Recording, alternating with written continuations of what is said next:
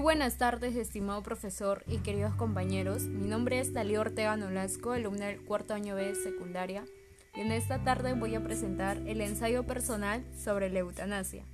Un tema bastante polémico es si una persona tiene el derecho de terminar o no con su propia vida. La Asociación Médica Mundial define la eutanasia de la siguiente forma. El acto deliberado de poner fin a la vida de un paciente. Ese derecho a vivir es un derecho humano.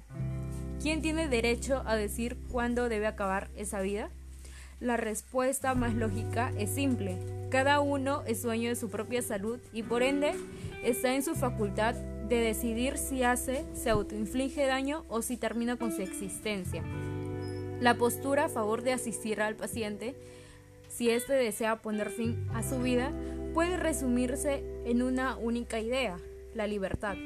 Muchas gracias por su atención prestada. Nos vemos en un próximo episodio. Cuídense.